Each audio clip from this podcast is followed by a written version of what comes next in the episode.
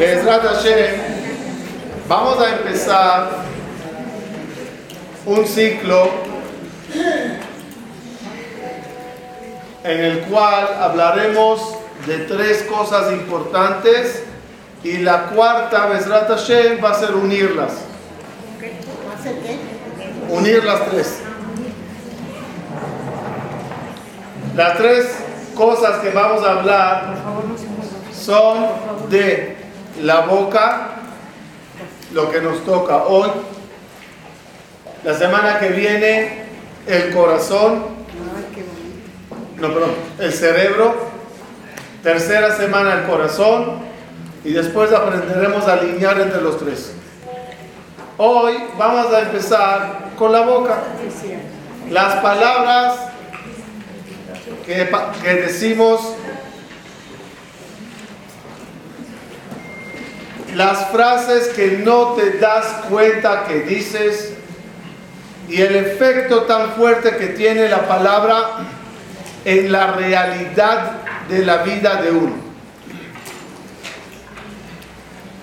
Hoy veremos cómo ciertas palabras cambian para bien o para mal el panorama de la vida. Y muchas veces aunque no te referites a eso, puede causar un efecto. Vamos a empezar. No de Dios nos dice cómo creó el mundo. Bereshit bara Elohim pero ¿cómo lo hizo? Decimos en la tefilá, Baruch Sheamar Veaya Aolam. Dice el versículo, Bitvar Hashem Shamaim en. Es decir, todo lo que creó Dios fue con una palabra. Él dijo y las cosas se hicieron. Hechos todos nosotros a imagen y semejanza de Dios, tenemos el mismo poder. El poder con la palabra crear nuestro propio mundo. Una de las frases equivocadas que se suele decir, las palabras se las lleva el viento. Pues no es tan verdad. Las palabras de Dios hicieron un mundo y las palabras tuyas pueden llegar a construir una realidad diaria. Además, cuando el Dios que creó el mundo decidió elegir a un pueblo y entregarlos la Torah, la transmisión de Él hacia nosotros, las órdenes, las palabras, los mandamientos, ¿cómo fue? ¿Vía Bluetooth o cómo era? ¿Podía ser vía Bluetooth? ¿Podía ser o no? Sí, muchas profecías, ¿cómo eran? Ya, se manda un mensaje, ¿verdad? ¿Por qué Dios decidió decirnos las palabras y no simplemente transmitirlas? ¿Por qué no nos fuimos todos a dormir y vimos una película nocturna bonita, los diez mandamientos? Y con eso entenderíamos lo que quiere Dios. Respuesta y la conclusión de la respuesta es maravillosa. Con la palabra creó Dios lo material y con la palabra ordenó Dios lo espiritual. Con tu palabra creas la realidad en la vida y con tu palabra creas una realidad espiritual. Vamos a ver. Espiritualmente ¿Cuál es, alágicamente, cuál es la diferencia entre una mujer casada y soltera? Alágicamente, ¿tienen muchas diferencias? Sí, claro, yo creo que sí. Alágicamente, ¿cuántas ¿hay mucha diferencia entre día de semana y día de Shabbat? Sí, bastante. Hay diferencias muy grandes entre, entre estas dos cosas de ejemplo que los traje. ¿Cómo se hizo Shabbat? Con una palabra que yo dije. Si yo digo media hora antes de Shabbat, recibo sobre mí Shabbat desde ahora. Estas palabras que causaron que los minutos siguientes, la realidad de ellos, ¿cuál va a ser? ¿Día de semana o día de Shabbat? ¿Cómo convertir día de semana en día de Shabbat? Con la palabra. Es decir, que la palabra crea una realidad espiritual, religiosa. A una mujer que le regalaron un anillo, ¿quedó casada? No. Pero a una mujer que le dijeron,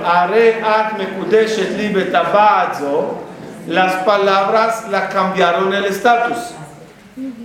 Las palabras que decimos crean realidades tanto en lo material como en lo, como lo espiritual.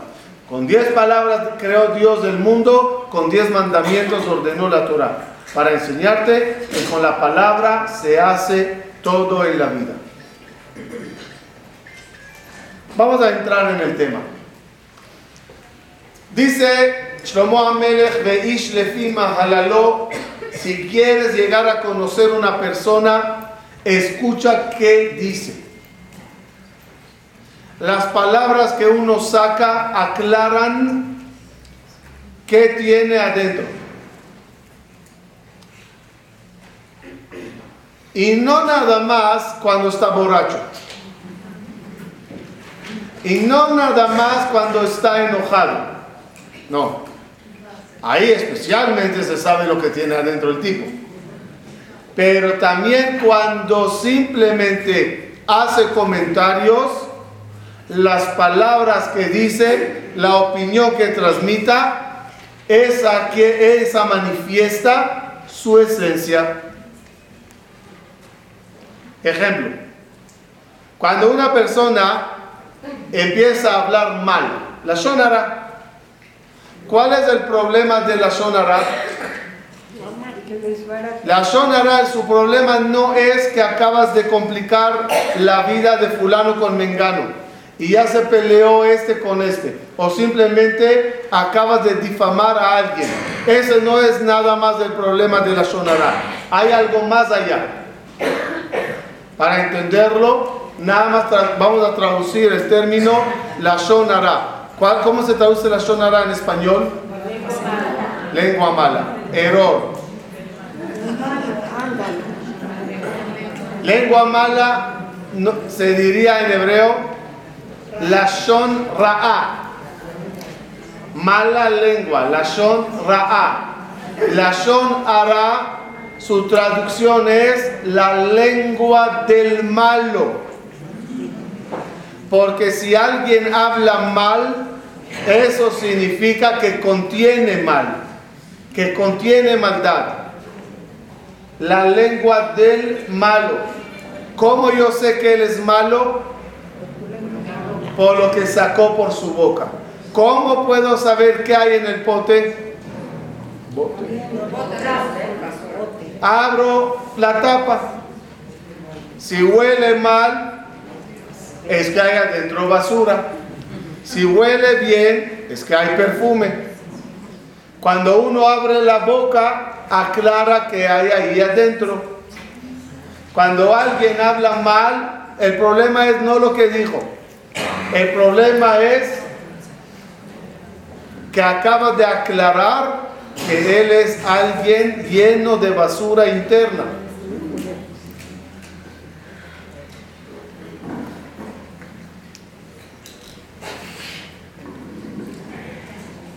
Porque es prohibido también escuchar la sonara, porque me está llenando de basura. Algún momento se me abrirá la boca y huelerá mal todas las cosas que uno va a decir.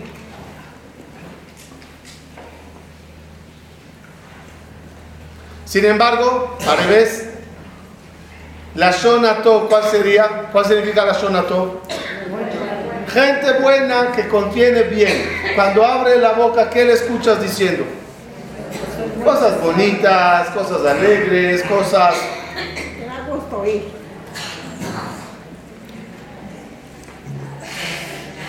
a, perdón la expresión, ¿a quién le gusta escuchar la sonará?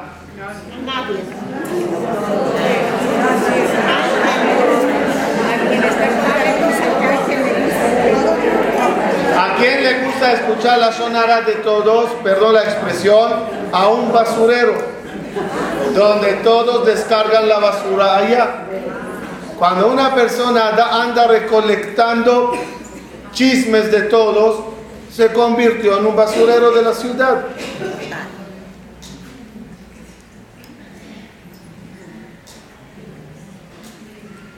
Hay una frase en español que me gusta no finalizarla para cambiarla y entender el concepto. Dime. ¿Quién eres? Dime con quién andas y diré quién eres. Yo parto de esta frase y digo así. Dime y te diré quién eres. Dime y te diré quién eres. Solo empieza a hablar y ya se aclarará que hay ahí detrás de ese caparazón llamado cuerpo. ¿Qué hay ahí adentro? Solo di. Solo habla y ya se reconocerá.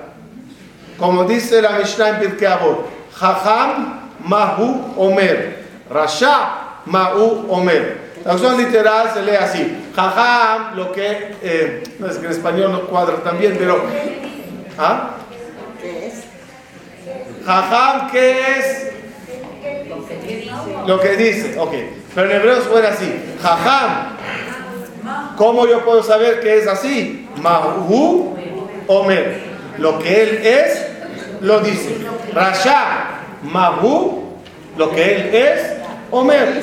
Uno se aclara quién es a través de lo que dice y cómo lo dice. Lo hablamos una vez que Shlomo Amelech, por ejemplo, que era muy sabio, él juzgaba a la gente y no quería o no necesitaba testigos. Él escuchaba a la gente expresando su crítica o su defensa y ya sabía quién es el mentiroso. El famoso, la famosa, el famoso juicio de Shlomo Amelech, ¿cuál era? Las dos señoras que llegaron y el bebé de una de las dos murió, la noche le cambió, llega las dos señoras al rey Salomón y le dice, mira, el vivo es mío y ella me quitó el vivo, el muerto es de ella, y discutiendo. ¿Cómo Shlomo Amelech resolvió el caso? Entonces todos sabemos, todos nos acordamos de la famosa historia con el cuchillo, en el cual dijo, dame al niño, le, parto en dos, la, el vivo, la mitad para ti y la mitad para ti. ¿Qué dijo la mamá verdadera? No, no, no le mates.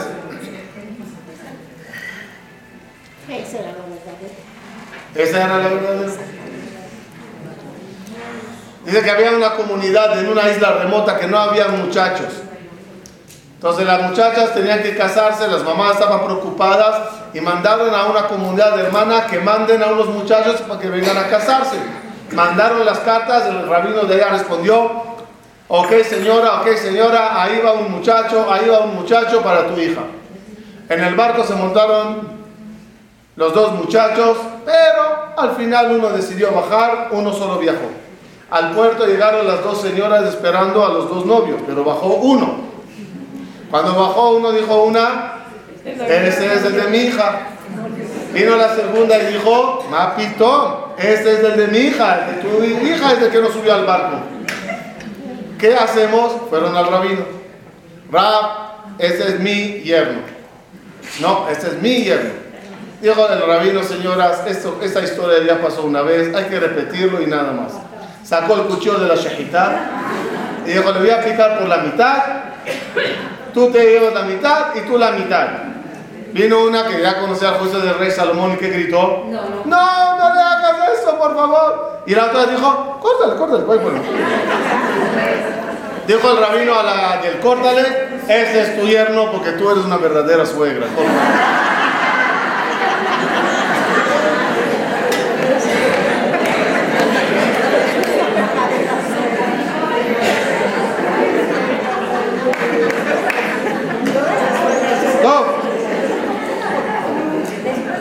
Dice, dice, ¿ah? Dice que tenía eh, su gente. Entonces le dijo a uno de sus Párate, Raquel. dice, eh, venme a comprar, va a venir mi mejor amigo, venme a comprar algo al mercado. Fue y le trajo lengua, se la cocinó muy rica y estuvo todo muy delicioso. Después de dos semanas, coge y dice, eh, va a venir mi peor enemigo, venme a comprar algo y hazme el banquete. Entonces va él y vuelve a comprar lengua. Entonces el rey está intrigado. ¿Por qué lengua? Dice, porque así como la lengua construye, destruye. Muy bien, muy bien. Ya me siento de más aquí. Dice la Gemara, ahora vamos a ver, vamos a ver algo interesante. Cómo la palabra puede causar una realidad diferente. La Gemara cuenta, perdón, no lo pude imprimir, entonces lo leo desde mi celular. Dice la Gemara así.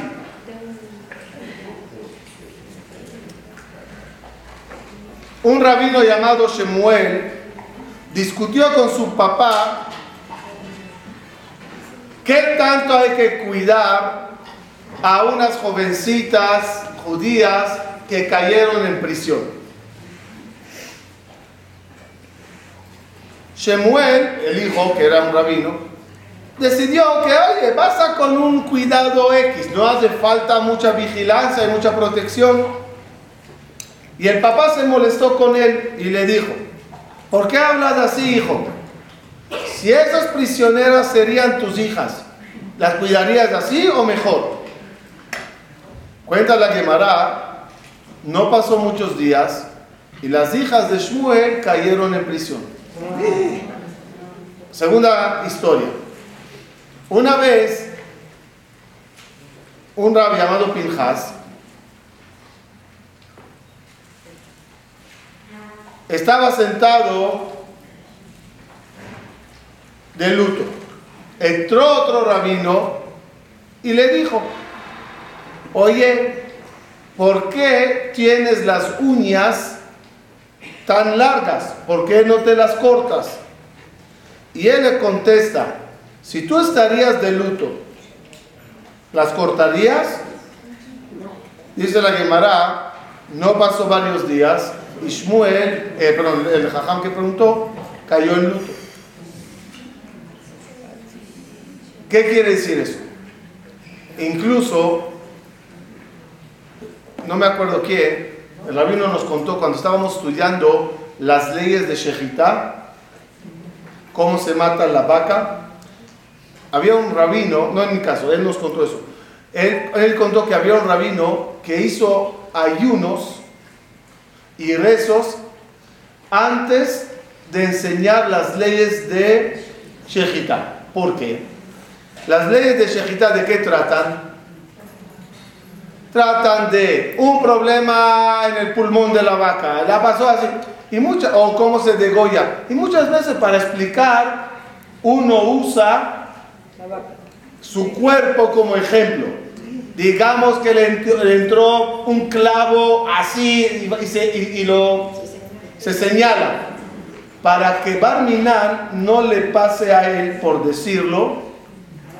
Hizo el rabino ayunos para que ninguno de los alumnos le pase algo al decir esas palabras.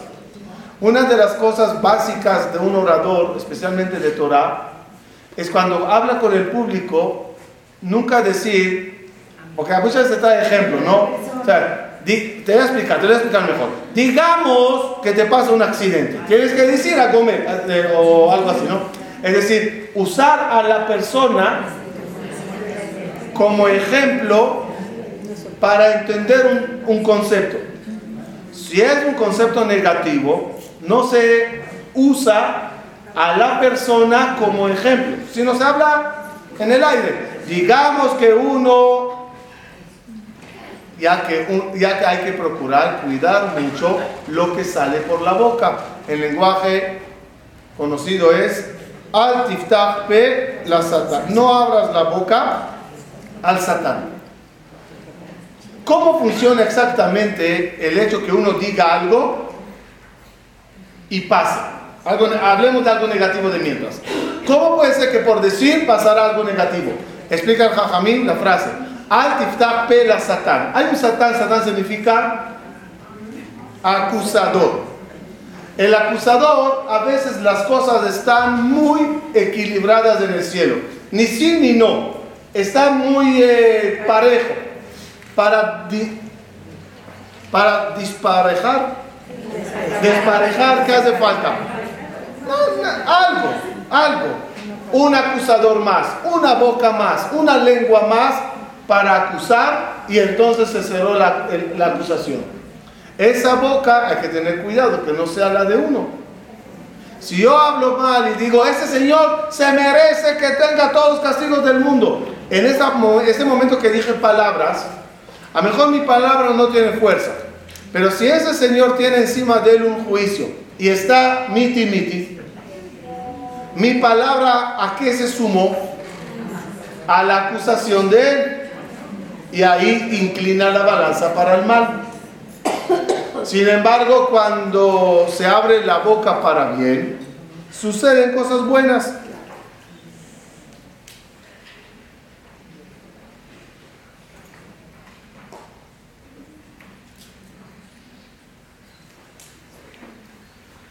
La quemará trae algo muy interesante sobre las mentiras que uno dice para zafarse de problemas. ¿Cuántas veces uno dice, perdón, no pude llegar, me siento mal? Aclaro, la mentira, la mentira la agarramos desde chiquito un cariño anormal. Un cariño. ¿Por qué?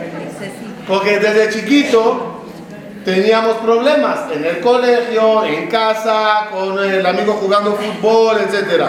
¿Cómo, ¿Cómo arreglábamos las cosas en el colegio? Una mentirita. ¿Cómo se arreglan las cosas en casa? Una mentirita. ¿Cómo se gana un partido? Una mentirita. Y entonces al ganar o al salvarte de un, de un problema a través de una mentira, pues le agarras cariño. En este momento, hasta que somos, ah, incluso que somos grandes, cuando hay un problema, ah, suelta una mentira, se arregló todo, me siento mal. Ay, no me digas, de verdad, refuáshelema. Cuelga y dice, funcionó. La quemará, la quemará trae algo impresionante. No conocía esta quemará hasta preparar esta clase. Dice así. Dice Abayé, cuidadito, hay un pacto celestial con lo que uno saca por sus labios. ¿De dónde aprendimos eso? Había un rey que se llamaba Yehú. Yahoo es en competencia de Google, pero uno, el rey se llamaba Yehú. El rey Yehú, dice el, el versículo sobre él, Así. Él destrozó la idolatría, hizo mucho por la Teshuvah de Am Israel. Con todo eso, el versículo sobre él dice: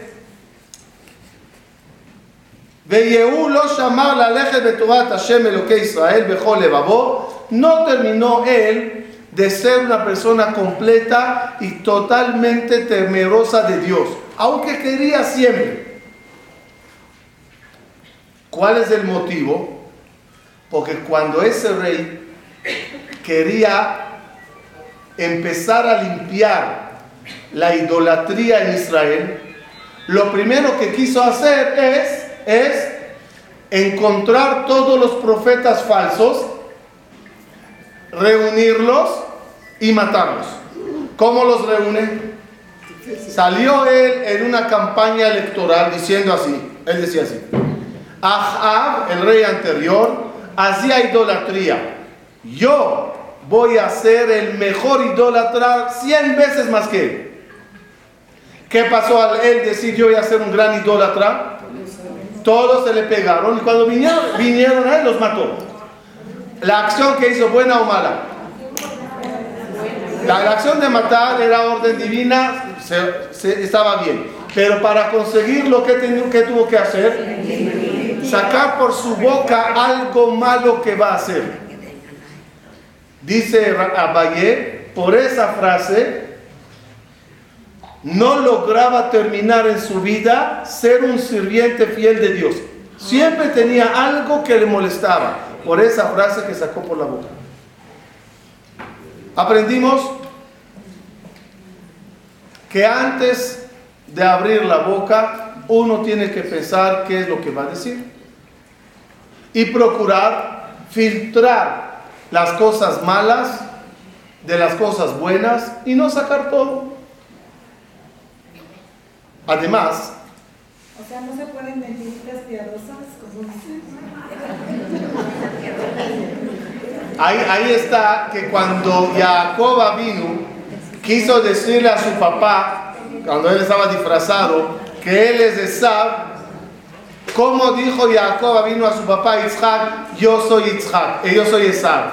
Le dijo, le dijo el papá, ¿quién eres? Y él dijo, Anoji Esab Bejoreja. Yo, Esab tu mejor. Explican nuestros sabios cómo contestó Jacob vino cuando ya tenía que dar, decir una, una mentira piadosa. ¿Quién soy? Yo. Esab es tu mejor. Es decir, con una coma ahí. ¿Quién eres? Yo. Esab es tu mejor. Es, también cuando ya hay que hacer, tener cuidado con lo que uno dice. A veces, a veces, es que no sé si los Halevis tienen ese concepto, pero en Marruecos, España, hay un concepto que la gente dice que me vaya yo, capará por ti. ¿No? ¿Hay algo así en árabe? ¿No? Como diciendo, si me tiene que pasar, el no. Si te tiene que pasar, que me pase a mí y no a ti. A veces las abuelitas lo, lo decían por mucho cariño. ¿Sí? Que me vaya antes que tú, cosas así. Son frasecitas que uno dice. ¿Saben qué? No sé si se refieren, pero no son cosas que se deben de decir. O frases que llegué a escuchar en vez de cuando era, yo lo único que quiero es ver la boda de mi hijo. La gente con eso ponen fechas de caducidad a su propia vida. Chequen y verán que muchas de esas cosas se cumplían por lo que uno llegaba a decir. Incluso sucede con los enamorados. Ahí, ahí las frases son, no, no. Antes de la boda las escuchas diciéndola, si te tienes que caer, que me caiga yo. Si te tienes que enfermar, que me enferme yo. Si algo malo te pasará a ti, que primero me pase a mí. Después de la boda, ¿qué la dice? Si tienes que ser viuda, que sea yo viudo primero. ¿Qué pasa si, si te das cuenta que tu hijo está mintiendo para salir? Eso ya es otro tema. Eso es el tema de cómo educar a no mentir.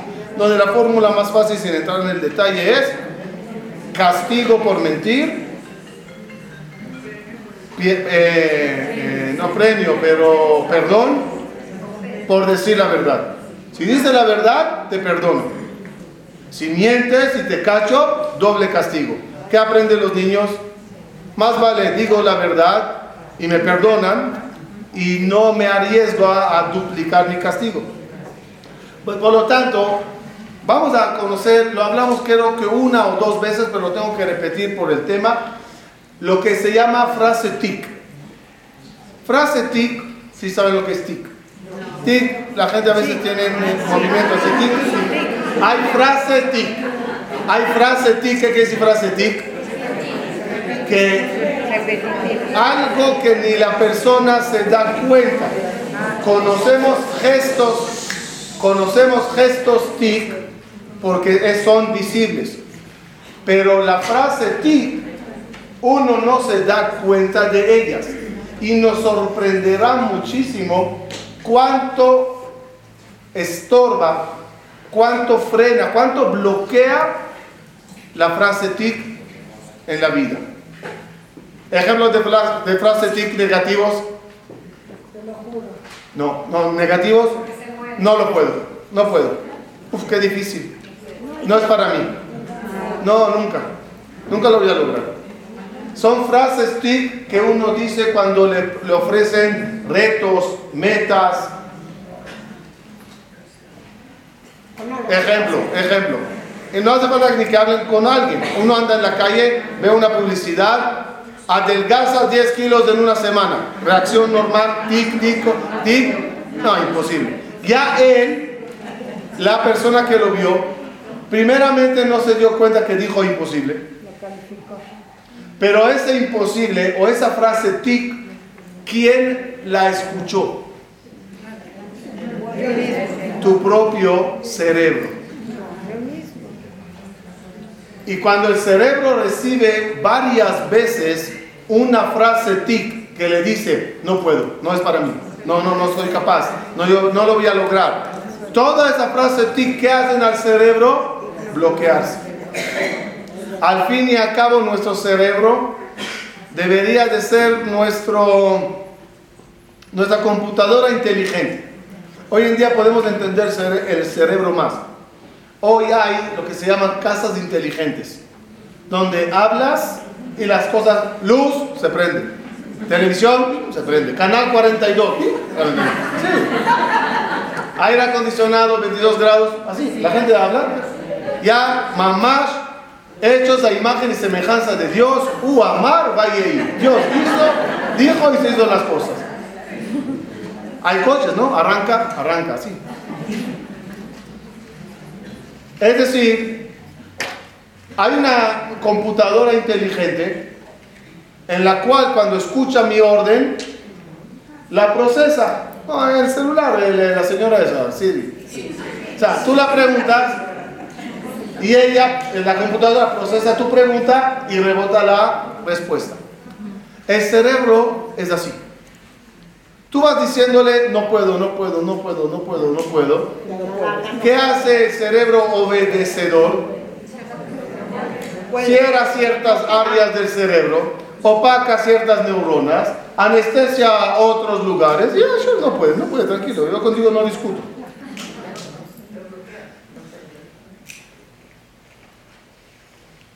Jajamín dice que hasta el tercer día que uno no se siente bien, que no se lo diga a nadie.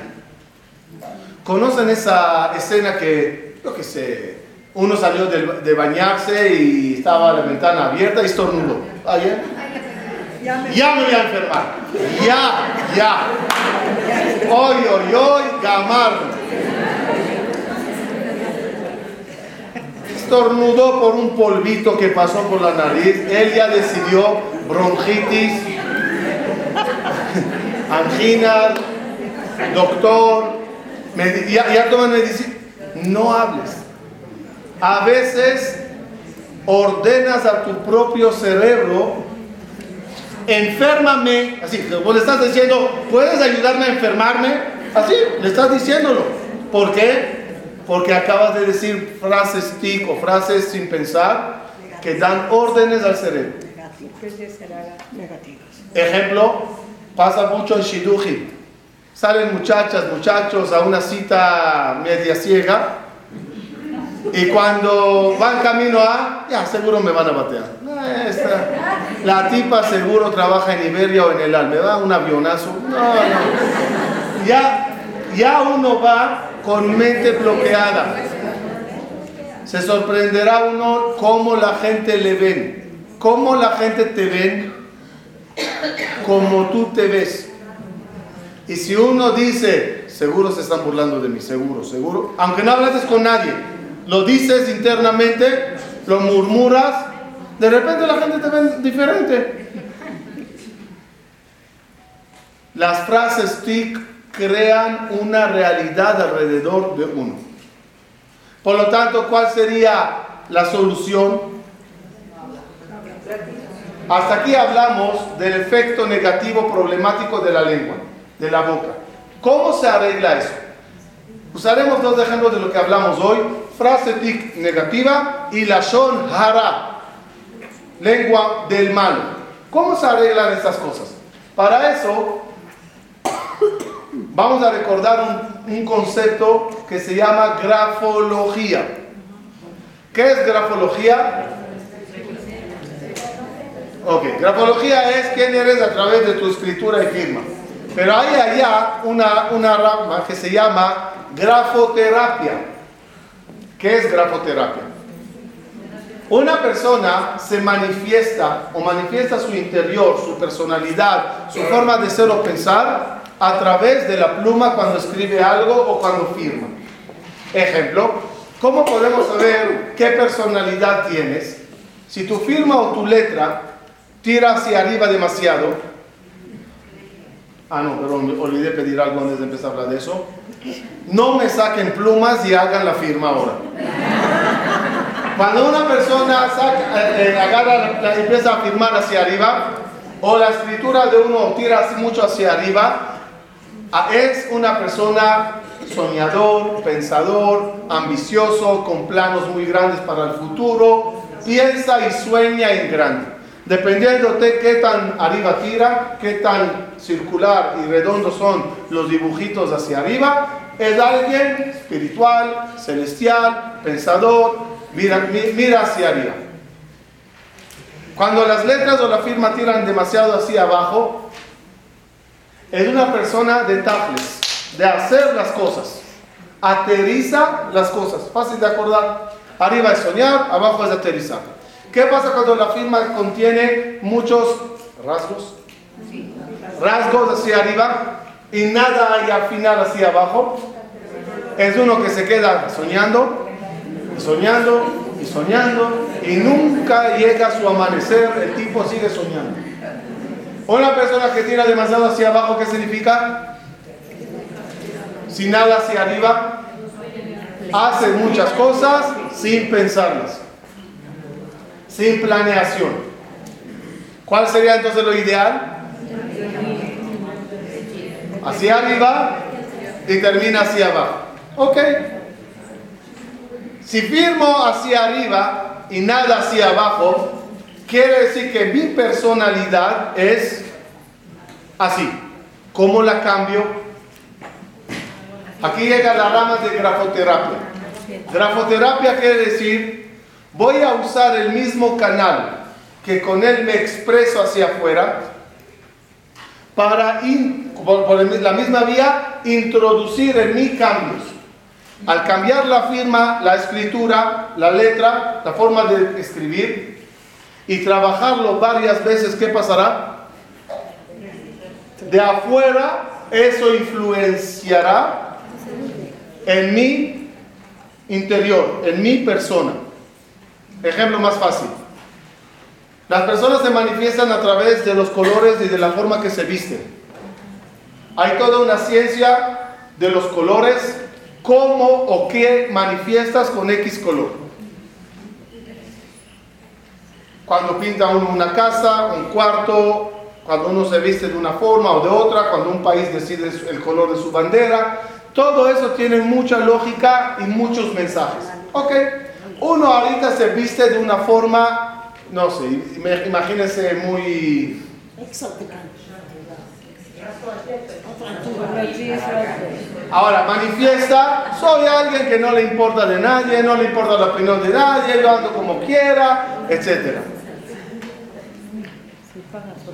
Cuando el momento que él quiera cambiar su personalidad, la misma ropa que manifestaba qué clase de persona es, al cambiar la ropa, empezará su personalidad a cambiar acorde a la forma nueva que empecé a vestir.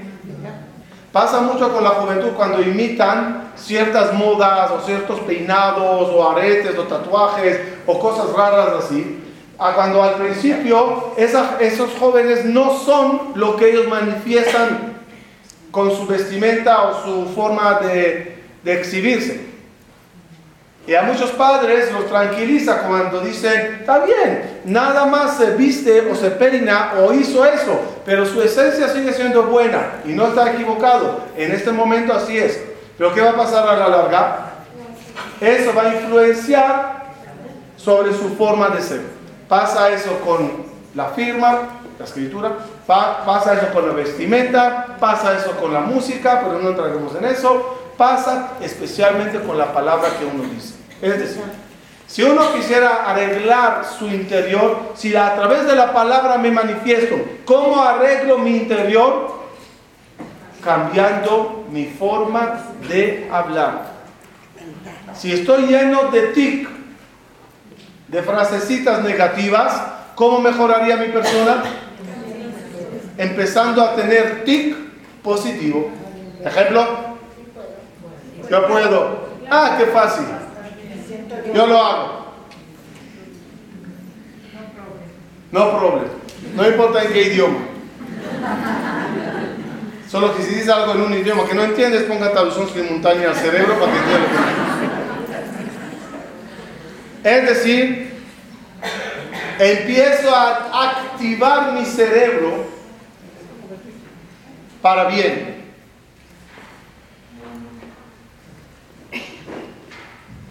Conocí una familia que montaba rompecabezas, formaba rompecabezas muy difíciles de su edad. Y yo nunca entendía por qué lo logra. Por el empeño. Hasta que una vez me di cuenta que la trajeron un rompecabezas cerrado, todavía no vio lo que hay ahí, todavía no sabe de cuántas piezas ¿De qué dibujo? Aquí hay un rompecabezas. Y su frase automática, tic, eh, qué fácil, yo lo hago rápido. Ahí está. Esa frase ayuda al cerebro. Claro. Frase que se dice antes de un examen.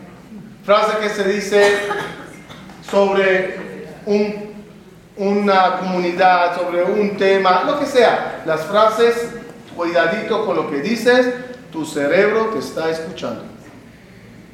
Vamos a ir cerrando la idea de hoy.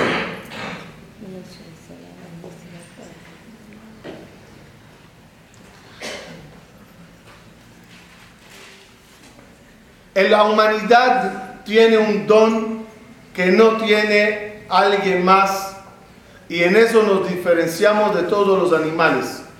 Había una discusión muy grande entre los jajamim y los filósofos.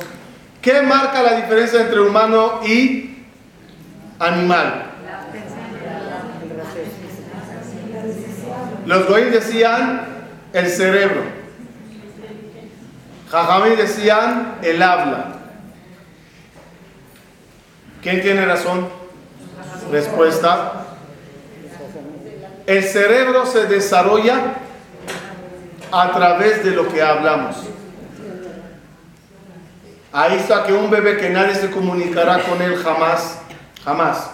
Y no le dirán nada y no le enseñarán nada. ¿Qué va a pasar con ese cerebro? No se va a desarrollar. Tenemos el don del habla, que con él nos comunicamos, nos transmitimos información, con él hablamos con Dios y nos desahogamos, esta puta nefesh, a la hora de rezar, le decimos gracias, le pedimos lo que falta. La boca el comunicarse, el hablar, es casi todo, todo un ser. Todo el ser está en la boca. ¿Qué hay que hacer? Empezar a medir palabras. Empezar a analizar lo que voy a decir antes de decir, porque cuando dije una frase mala, una palabra mala que uno diga, necesita mil buenas para repararlo. ¿Cuántas veces dices una palabra mala y te quedas una hora hablando para arreglarlo? No, perdón, me refería a eso de que no me... No, ya, sea la boca y evita todo lo demás.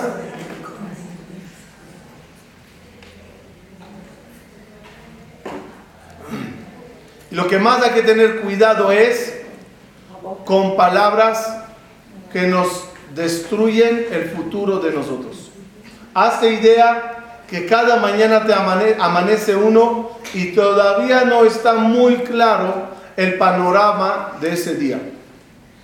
Y mucho depende de cómo uno empieza el día. Alguien que agarre, abre la ventana y vea un poco de nubes y dirá, oh, qué día. No, no, no, no. Esto es horroroso. Alguien que abra el periódico, las noticias por la mañana y dirá, otro día negro en la vida. Uno que amanezca y las primeras palabras con sus seres familiares es de ofensa, de reclamo, que se prepare, el día le tendrá como el café, negro y amargo. Sin embargo, cuando una persona empieza el día diferente, abre la ventana, ve la maravilla y lo único que le sale de la boca automático es Modea ni lefaneja, gracias Boreolam por un día más de vida, un día maravilloso de sonrisa. Alguien que se voltea y saluda buenos días. Alguien que todas las tareas que su celular le marca, no, cuando prendes por la mañana y ves toda la agenda, a uno puede decir, no puede ser, qué día. Y otro puede decir, wow, qué día. Aunque que Dios ayude a lograrlo, pero qué día maravilloso espera. Todo depende de cómo uno abra el día. Y así abrimos el año. ¿Cómo abrimos el año? Manzana con miel, Shaname Tuka, ya hablamos una vez. ¿Y tú crees que por decir Shaname Tuka, Dios te va a quitar todos los problemas de la vida? Sí. Sí, porque ya lo vas a ver diferente, ya lo vas a tomar diferente, ya se va a hacer más dulce de lo que es. Y ese ejemplo de la chiquita con el rompecabezas es el ejemplo maravilloso que, pueden, que tienen de llevar para cada día. Cada día tienes que montar esto, formar tu, tu rompecabezas. Y no es fácil. Hay que arreglarse con este, hay que correr para acá. Y el banco, y el esto, y la diligencia, y la comida, y el invitado, y la fiesta de la noche. Es un rompecabezas cada día. ¿Cómo logras armar ese rompecabezas con facilidad? Es más, ¿cómo logras que tu cerebro, quiero entrar en el ejemplo, ¿cómo se arma un rompecabezas rápido? ¿Cuál es la diferencia entre un niño que lo arma despacio y el otro que lo arma eh, lento? Las conexiones, la visión rápida, cómo este pega con este justo y este tiene que ir para allá. Todo es cerebro. En el día, cuando logras empatar cosas, juntar las cosas, arreglar las cosas, se te hace más rápido y más fácil. Las cosas en la vida están ya casi, casi hechas. Necesitas nada más empatarlo encontrarte con, hablar ah, de, sobre el mengano y este que necesita una ayuda justo este puede dárselo. ¿Cómo se hace todo esos, esos shiduji? Esos casa, esos eh, eso. ¿Cómo se hace todas esas cosas? Cuando el cerebro funciona bien. ¿Y cuando el cerebro funciona bien? Cuando antes de abrir el rompecabezas de hoy, dices, qué fácil, lo voy a hacer. Ojalá que Dios siempre nos ayude a sacar palabras bonitas de la boca y abrirnos con eso todo el camino de la vida. Muchas gracias.